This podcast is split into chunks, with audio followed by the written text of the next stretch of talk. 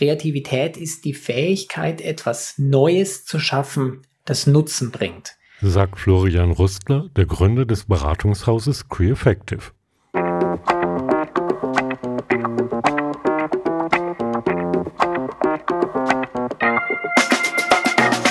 Mein Name ist Ralf Dunker und im Gespräch mit Florian erfahren wir, wie sich Kreativität fördern lässt. Seine Tipps sind vielseitig einsetzbar, ob bei der Produktentwicklung, auf der Suche nach neuen Marketingideen und Strategien oder beim Aufsetzen eines neuen Geschäftsmodells. Die Prinzipien, die er vorstellt, sind in diesen und in vielen weiteren Bereichen anwendbar. Doch genug der Vorrede, legen wir los. Hallo Florian, willkommen bei Carsten Relations. Ja, danke, Ralf. Freut mich. Florian, du arbeitest bei Creaffective. Vielleicht können sich manche von unseren Zuhörern und Zuhörerinnen nicht vorstellen, was macht ihr denn eigentlich und was machst du? Vielleicht gibst du uns mal einen kurzen Einblick. Ja, sage ich gerne ein paar Sätze dazu. Also Creaffective, wir sind ein Beratungs- und Trainingsunternehmen und unterstützen, mal ganz salopp gesagt dabei, Unternehmen zukunftsbereit zu machen. Das heißt, wir wollen ihnen helfen, innovativ zu sein. Das heißt, kontinuierlich neue Lösungen, neue Angebote, neue Produkte zu schaffen, agil zu sein. Das heißt, sich schnell und effektiv an verändernde Umstände anpassen zu können und effektiv zusammenzuarbeiten. Also das ist so das, was wir tun.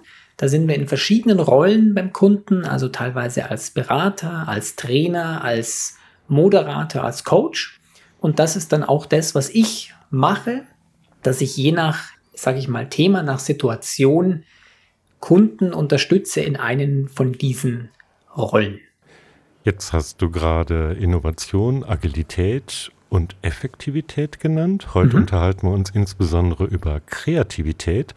Wie ist ja. denn Kreativität eigentlich für dich definiert? Ja, also wir nutzen gerne die Definition, die auch übrigens nicht auf unserem Mist gewachsen ist, sondern was so ein, sage ich mal, so ein kleinster gemeinsamer Nenner auch in der Forschung ist. Kreativität ist die Fähigkeit, etwas Neues zu schaffen, das Nutzen bringt. Das ist so unsere Definition von Kreativität. Da ist jetzt noch nicht gesagt, wie neu muss dieses Neue sein. Es geht einfach nur darum, es ist etwas Neues. Was ist das. Neue, ist damit auch offen. Und für wie viele Leute bringt das Nutzen, ist auch erstmal damit offen. Ne? Aber es gibt trotzdem so eine Vorstellung, dass Kreativität etwas damit zu tun hat, etwas neu zu denken und neu zu schaffen. Und dass dieses Neue in irgendeiner Form einen Mehrwert generiert. Jetzt denkt man ja oft, dass Kreativität bestimmten Menschen zugeschrieben ist. Das ist ein kreativer Typ oder vielleicht ist er auch mhm. berufsbedingt kreativ. Aber schlussendlich geht es ja auch darum, diese Leute zu, jetzt sage ich mal, vielleicht auch falsch, sie zu motivieren, im Unternehmen dieses Kreativitätspotenzial freizusetzen. Eigentlich, da hat man ja schon mal drüber gesprochen, muss man ja die Leute eigentlich nicht motivieren, man muss ihnen ja quasi nur diesen Freiraum geben. Ne? Mhm. Wie kann denn sowas eigentlich funktionieren? Das macht ihr doch auch in euren Trainings, nicht wahr? Das machen wir auch, beziehungsweise da sprechen wir auch drüber. Also man kann eigentlich so zwei Ansätze unterscheiden, die durchaus komplementär sind. Also ich kann einmal rangehen, was man so nennt als Organisation, das äh, Kreativität nach dem Ansatz von Let it happen, also es passieren lassen, mhm. zu fördern. Und das bedeutet, ich muss Rahmenbedingungen schaffen, die das Entstehen von Kreativität begünstigen. Ja, das ist mal so das eine. Und das ist dann, was du gesagt hast. Ähm, dann geht es vor allem darum, dass wir grundsätzlich eigentlich annehmen müssen, dass Menschen motiviert sind. Und es geht darum, sie nicht zu demotivieren, indem ich ihnen zum Beispiel viele komplizierte, aufwendige Prozesse oder Vorschriften gebe oder ihnen immer wieder, sage ich mal, Steine in den Weg lege, sondern es geht darum, dass sie ihre Kreativität nutzen können und auch, dass Kreativität zum Beispiel entstehen kann, indem sich Leute zufällig treffen können, sich über Themen unterhalten können, neue Impulse bekommen und dass so Neues entstehen kann. Das wäre so der Aspekt, ähm, Rahmenbedingungen schaffen, dass Kreativität entstehen kann. Da gehören dann auch natürlich Themen dazu, wie dass man Freiräume braucht, dass man Zeit braucht. Das sind alles Dinge, die das Entstehen von Kreativität begünstigen. Mhm. Das wäre jetzt mal so der, der eine Aspekt. Und der andere Aspekt oder die, die, der andere Ansatz wäre so Kreativität im Sinne von make it happen, also versuchen bewusst kreativ zu sein als Einzelperson, aber auch besonders in Gruppen. Man könnte auch so ein bisschen sagen, Kreativität auf Knopfdruck, was natürlich so vereinfacht nicht funktioniert, aber im Sinne von, man kann bewusst versuchen, kreativ zu sein und sich auch dabei bewusst helfen, als Person oder auch als Gruppe kreativ zu sein, um Ergebnisse, neue Ideen, Lösungen zu finden. Das ist, wäre so ein, ein zweiter Ansatz. Mhm. Inwiefern unterstützt CreEffective denn diese beiden Ansätze? Wir machen das beides. Ähm, also einmal geben wir unter anderem auch Trainings zum systematischen kreativen Denken, zur Innovation. Da geht es einmal wirklich auch um diese Aspekte Kreativität ist eine, neben der Fähigkeit, die uns allen gegeben ist, ist Kreativität auch eine Fertigkeit, wo es Elemente gibt, die man ganz bewusst trainieren und verbessern kann. Mhm. Da geht es dann um so Dinge wie, was, was man sicherlich einige schon mal gehört haben, dann im Sinne von Kreativitätstechniken, also dass es sozusagen Werkzeuge, Methoden, Vorgehensweisen gibt, mhm. die man bewusst nutzen kann, um kreativ zu sein. Und es geht noch wichtiger um so ein, ich sag mal, ein, eine Reihe von Grundprinzipien, die fürs kreative Denken wichtig sind. Und besonders in Gruppen geht es dann auch darum, dass wir so etwas wie einen gemeinsamen Prozess haben, wie das denn abläuft. Und das klingt jetzt für viele vielleicht auch erstmal wie so ein bisschen ein Widerspruch. Also ja, klar. Du hast gerade eben gesagt, man soll den Leuten sozusagen keine Steine in den Weg genau. legen und sie nicht einengen, aber gleichzeitig gibt es auch ein Regelwerk, in das ich mich dann einordnen muss. Also das klingt wirklich ein bisschen paradox. Ja, richtig. Und es ist dann aber weniger ein Regelwerk, sondern mehr ein, ein mentales Strukturmodell. Also man ganz simpel gesagt, damit, mhm. das, damit das konkret wird, kann sich dann jeder vorstellen. Jeder Kreativprozess läuft ganz grob immer im gleichen Muster. Ich habe ein Thema, das mich umtreibt, warum ich kreativ werden will oder eine Frage, die ich lösen will, wo ich Ideen brauche. Und dann geht es immer darum, dass ich erstmal genau verstehe, was ist eigentlich meine Frage, mein Thema, mein Problem. Wenn ich das verstanden habe, dann geht es darum, wie kann ich jetzt dazu Ideen und konkrete Lösungen entwickeln. Und dann geht es im dritten Teil darum, und wie kann ich das jetzt in die Umsetzung bringen und konkret was damit machen. Mhm. Das wäre jetzt mal ganz schablonenartig und ganz vereinfacht. Das wäre so, wie dieser allgemeine generelle Kreativitätsprozess abläuft. Das ähm, Interessante jetzt dabei ist dann eben besonders für Gruppen, dass wir ein gemeinsames, explizites Verständnis haben, wo befinden wir uns denn eigentlich gerade in so einem Prozess und sind wir jetzt alle im gleichen Schritt und ist nicht einer mental dabei, irgendwie jetzt noch zu versuchen, das Problem zu klären und der andere schon bei den Umsetzungsschritten und ein dritter versucht, in Ideen zu denken. Ne? Und das ist ja, dann so ein genau. Strukturangebot, was ich meine. Mhm. Und da unterstützen wir unsere Kunden eben in diesen unterschiedlichen Rollen, die ich erwähnt habe. Also das kann wirklich sein, dass wir dazu Trainings geben, den Menschen eben diese Werkzeuge, Prinzipien, Prozessmodelle, also Fertigkeiten an die Hand zu geben und zu trainieren. Oder aber wir sind in der Rolle, dass wir zum Beispiel wirklich als, als Facilitator, wie man das so schön sagt, also Prozessmoderatoren, dass wir solche, solche Kreativ- und Innovationsprozesse, dass wir die moderieren, dass wir die gestalten, dass wir Firmen dabei unterstützen. Oder wir sind in so einer Beraterrolle, wenn es eben darum geht, mehr auch in Richtung Let it happen zu sprechen. Also wie können wir denn diese Rahmenbedingungen schaffen, sodass Neues, Kreativität und Innovation leichter entstehen kann. Mhm.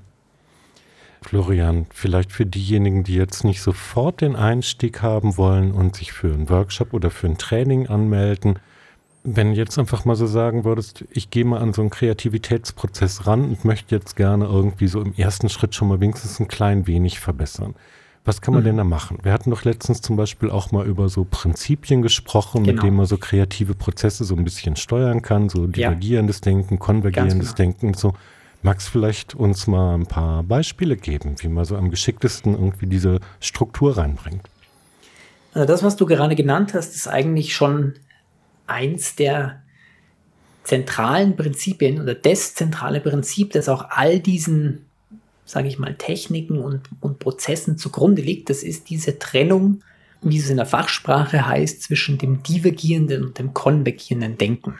Das heißt, ganz einfach wieder gesprochen, es geht darum, die Entwicklung von Optionen oder das Sammeln von Optionen und Alternativen von der Bewertung zu trennen, das nicht gleichzeitig zu machen, sondern es nacheinander zu machen.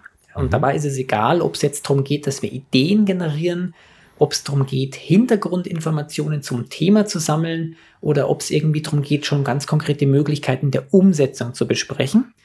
Aber was wichtig ist, dass wir eben diese Trennung klar haben, dass wir erst in Optionen denken, in Möglichkeiten denken und den Bereich dessen, was sozusagen so unser, unser Status quo ist, auch verlassen, Neues denken und dann im zweiten Schritt aus diesen vielen Optionen, die wir generiert haben, die für uns relevantesten auszuwählen und zu priorisieren.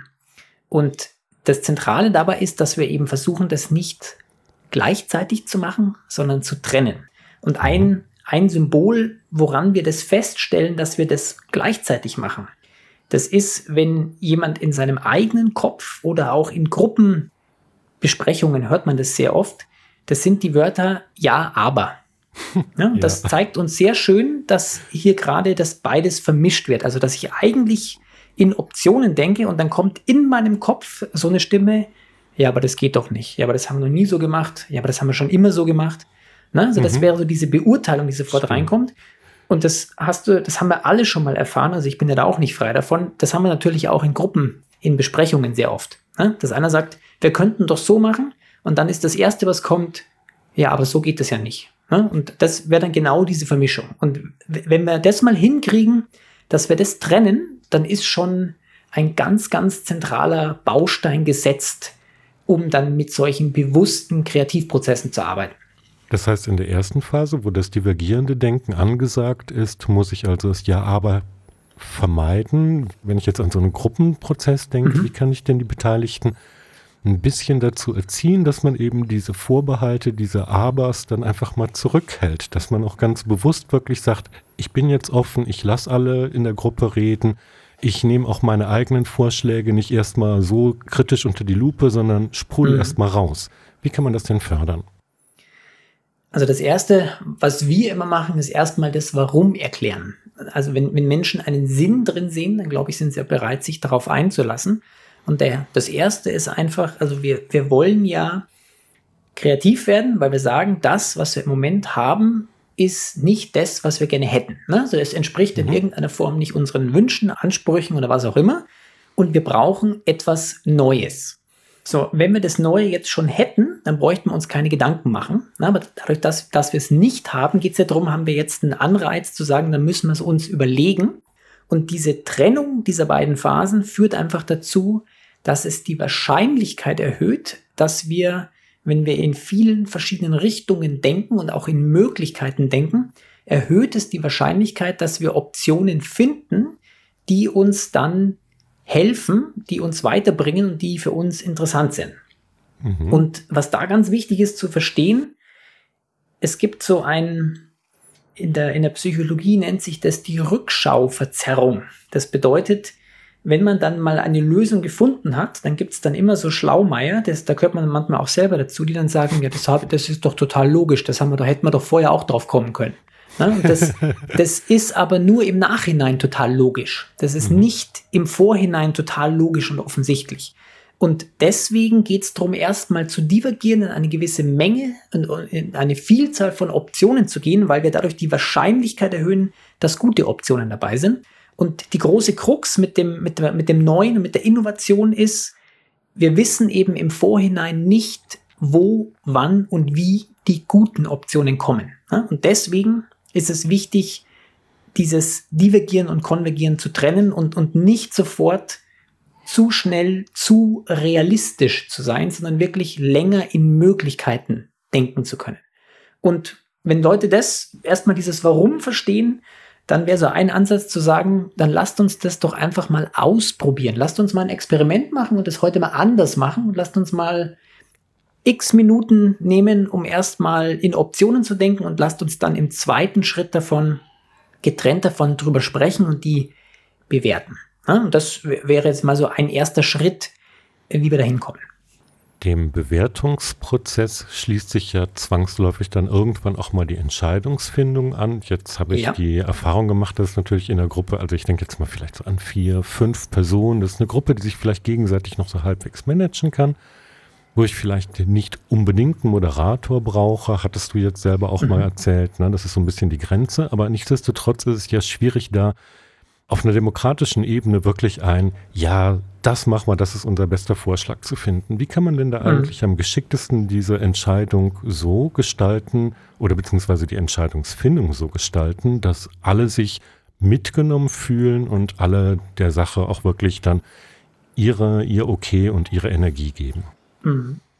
Also, ähm, sind jetzt zwei Gedanken, die wir kommen. Also, was wir natürlich haben, wenn wir viele Optionen haben, dann wenn wir irgendwie sowas machen müssen, wie die erstmal etwas zu verdichten ne, und dann die so ein bisschen untereinander zu vergleichen. Und dann kann es natürlich schon was geben, dass es irgendwie Gründe gibt für die eine oder für die andere.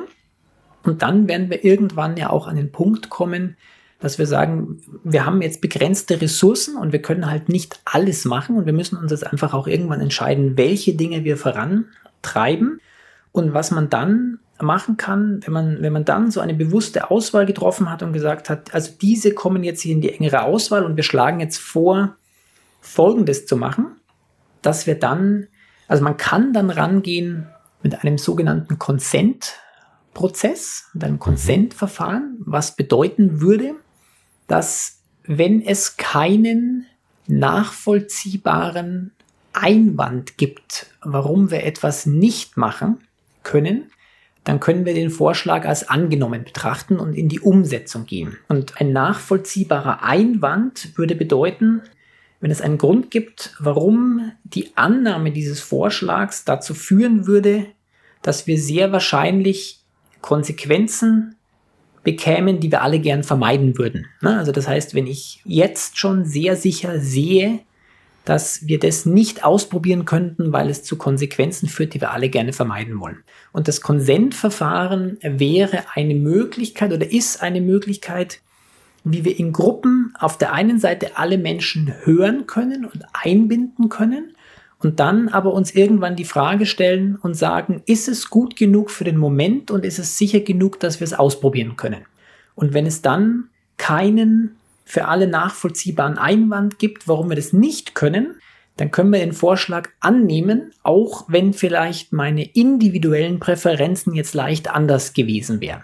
Ja, und mhm. das, das wäre dann eben ein, ist ein Vorschlag, den ich persönlich sehr spannend finde, ein Vorgehen, wo ich immer in Gruppen zu einem Punkt kommen kann, wo es keine Einwände gibt. Ja. Was nicht heißt, dass das alle super finden. Aber ich glaube, ähm, das wäre natürlich das Ideal, dass wir was haben, das alle super finden. Und gleichzeitig aus der Erfahrung geht das manchmal und oft geht es aber nicht. Also es gibt dann einfach unterschiedliche Menschen mit unterschiedlichen Meinungen und Präferenzen. Das heißt aber nicht, dass es einen Grund gäbe, warum wir es nicht ausprobieren können. Und das kann ein Verfahren sein, wo man in Gruppen sehr schön zu einem Punkt kommt, alle zu hören, alle einzubinden und dann aber auch eine Entscheidung zu treffen, in die nächsten Schritte zu gehen. Wo du es gerade ansprichst, lass uns doch mal über die Gruppe sprechen. Also sicherlich mhm. ist oft in vielen Unternehmen der Kreativitätsprozess ja was, was vielleicht von drei, vier, fünf Personen getragen wird, vielleicht, wenn es eine größere Gruppe ist, dann eben auch moderiert wird oder in verschiedene Aspekte runtergebrochen wird, damit sich wieder neue Gruppen bilden können. Aber schlussendlich mhm. gehe ich ja eigentlich ganz bewusst hin und versuche Leute mit verschiedenen Talenten, Fähigkeiten, Blickwinkeln sowas einzubinden, um zum Beispiel die Vielfalt an Optionen zu erhöhen und um eine mhm. Diskussion dann auch darüber anzuregen. Das heißt also, ist das auch geschickt so, dass ich dann sage, ich mache ganz bewusst diesen Mix und weiß eigentlich schon im Vorfeld, dass eben der Entscheidungsprozess dadurch auch schwieriger wird, weil nicht alle das gut super mhm. finden werden? Ja, ne? Mhm. Ja, ähm, also man macht das ganz bewusst, dass wir sagen, wir wollen Gruppen zusammenstellen, mit Menschen mit unterschiedlichen Hintergründen, Sichtweisen, Erfahrungen, weil eben das die Wahrscheinlichkeit erhöht, wenn wir diese Unterschiedlichkeiten zusammenbringen, dass wir auf Kombinationen kommen, die was Neues darstellen. Und deswegen ist mhm. in so Kreativprozessen eine gewisse Diversität, wie auch immer das, also Diversität kann dann sein im Sinne von Hintergründen, äh, in hinten von, von Fachrichtungen, von Experten, Richtungen, also ist egal, aber eine gewisse Diversität ist da sehr hilfreich. In dem Sinne, weil eben diese Unterschiede, wenn wir da offen sind und die unterschiedlichen Sichtweisen eben zu Kombinationen führen können. Was du ansprichst, ist natürlich ein anderer Aspekt. Es ist hilfreich, wenn die Leute unterschiedlich sind und gleichzeitig müssen sie aber noch anschlussfähig sein miteinander.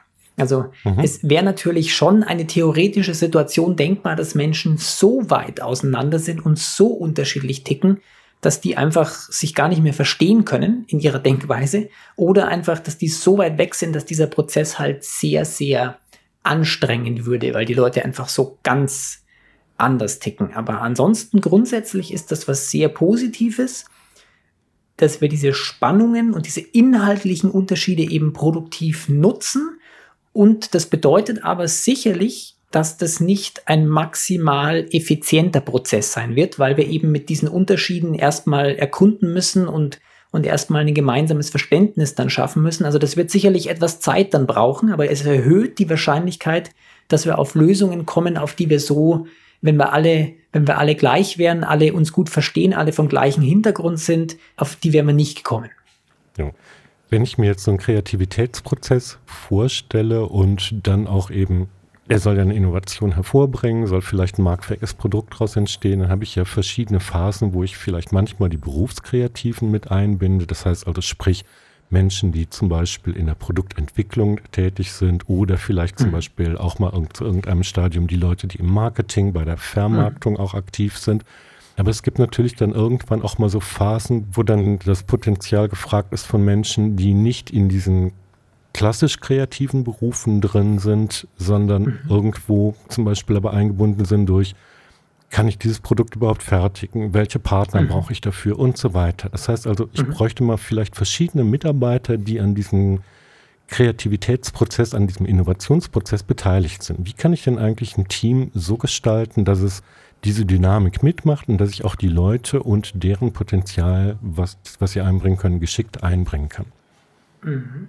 Im Idealfall können wir es so machen, dass wir ein, ein gemischtes Team zusammenstellen mit, und das kann so eine Art Kernteam sein, mit einer überschaubaren Anzahl an Leuten, die über so einen gesamten Kreativprozess oder auch einen gesamten Innovationsprozess dieses Projekt, was auch immer das ist, was wir dann da vorantreiben, begleiten ne? oder die dafür verantwortlich sind auch. Also wirklich so in dem Sinne von, von A bis Z ähm, da verantwortlich sind und die können dann in unterschiedlichen Schritten unterschiedlich stark involviert sein, aber wir haben, wir hätten so nicht mehr diese, wie man das oft hat in Unternehmen, so, so eine Art Staffelübergabe im Prozess so einer Entwicklung, äh, sondern wir hätten eben ein Team, so ein Kernteam, das da von A bis Z verantwortlich ist und damit immer auch. Ja, bitte? Genau. Das den roten Faden sozusagen genau, verfolgt genau, das, und hält. Mhm. Genau, dass diesen roten Faden hält und da dabei ist. Und die können natürlich dann, das wird dann ganz automatisch, denke ich, passieren, wenn wir dann merken, wir brauchen jetzt bestimmte andere Kompetenzen oder einen bestimmten anderen Input, dann können die die entsprechenden Leute einbinden. Ne? Sagen, die wir da jetzt noch dazu bräuchten. Mhm. Und gleichzeitig haben wir aber eben diese Gruppe, ähm, das immer wieder noch den, den Blick auf das ursprüngliche große Ganze hat und hält. Und damit würden wir vermeiden, dass wir dann irgendwie solche Brüche haben, wo dann irgendwie eine Gruppe sagt, so, jetzt haben wir diesen Schritt abgeschlossen und jetzt schmeißen wir das euch über den Zaun und könnt ihr damit weitermachen. Ja, sondern es ist ein, ein Team, das von Anfang bis Ende damit dabei ist und wo dann immer wieder auch andere Menschen und Kompetenzen andocken können, je nachdem, was halt gerade gebraucht wird. Gibt es eigentlich eine bestimmte Methodik, mit der Unternehmen sich typischerweise am besten dem Kreativitätsprozess nähern können? Ähm, da gebe ich dir jetzt wieder eine juristische Antwort. Das habe ich mal gelernt, dass man das so sagt. Die Juristen sagen immer, es kommt drauf an. Ähm, und die andere gebe ich dir jetzt auch. Ähm, also ich würde generell sagen, man muss da so ein bisschen vorsichtig sein, ähm, so einen auf eine Methode so, sich so stark einzufokussieren oder einzuschwingen. Also es gibt, sage ich mal, gewisse Grundprinzipien, die immer gültig sind in so einem, in einem Kreativprozess. Das war, was wir jetzt gerade schon angesprochen haben. Mhm. Eben diese Unterscheidung zwischen Optionen entwickeln, Optionen bewerten. Dann gibt es grundsätzlich eben laufen solche Prozesse in einem ganz groben Schema immer ähnlich ab.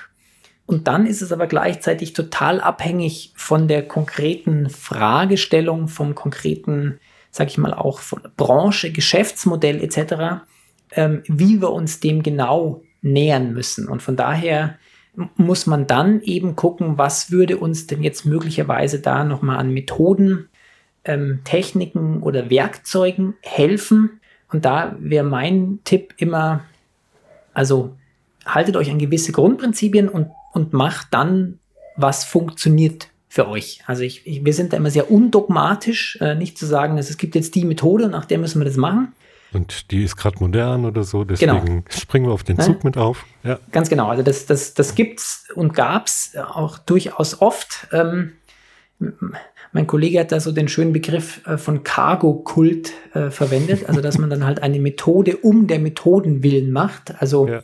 Ähm, Design Thinking zum Beispiel war und ist immer noch eine, eine hilfreiche und, und, und, und sicherlich ähm, mehrwertbringendes Vorgehen in vielen Situationen, aber da war es zum Beispiel so, dass es da durchaus einige Design Thinking Cargo Kultfälle äh, gab in der, in der Vergangenheit, wo es halt vor allem um die Methode ging und man hat die Methode um der Methode willen gemacht. Das, glaube ich, wäre sicherlich was, äh, was wir vermeiden sollten, sondern wir, wir gucken eben, äh, was braucht es und was funktioniert für uns und damit versuchen wir zu arbeiten und wenn das nicht funktioniert, dann müssen wir es anpassen, dass es für uns funktioniert. Wunderbar. Da freue ich mich, dass du uns dann diesen Tipp noch zum Schluss gegeben hast. Und für alle, die jetzt durch den Podcast ein bisschen Interesse gefunden haben, noch mal tiefer reinzusteigen, kann ich nur empfehlen, bei YouTube gibt es bei CreEffective dann auch eine Playlist, wo du jetzt dann auch einige Hacks zusammengetragen hast zum Stichwort Innovation, Kreativität und Agilität. Florian, ich danke dir sehr herzlich für das Gespräch.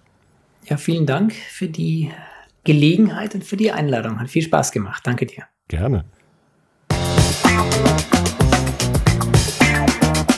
Sie hörten Carsten Relations, den Podcast von Pressing Relations. Weitere Informationen finden Sie zum Beispiel in unserem Blog auf der Website blog.press-n-relations.de. Abonnieren Sie uns und verpassen Sie keinen unserer Tipps und Tricks rund um Marketing und Medienarbeit. Bis zum nächsten Mal.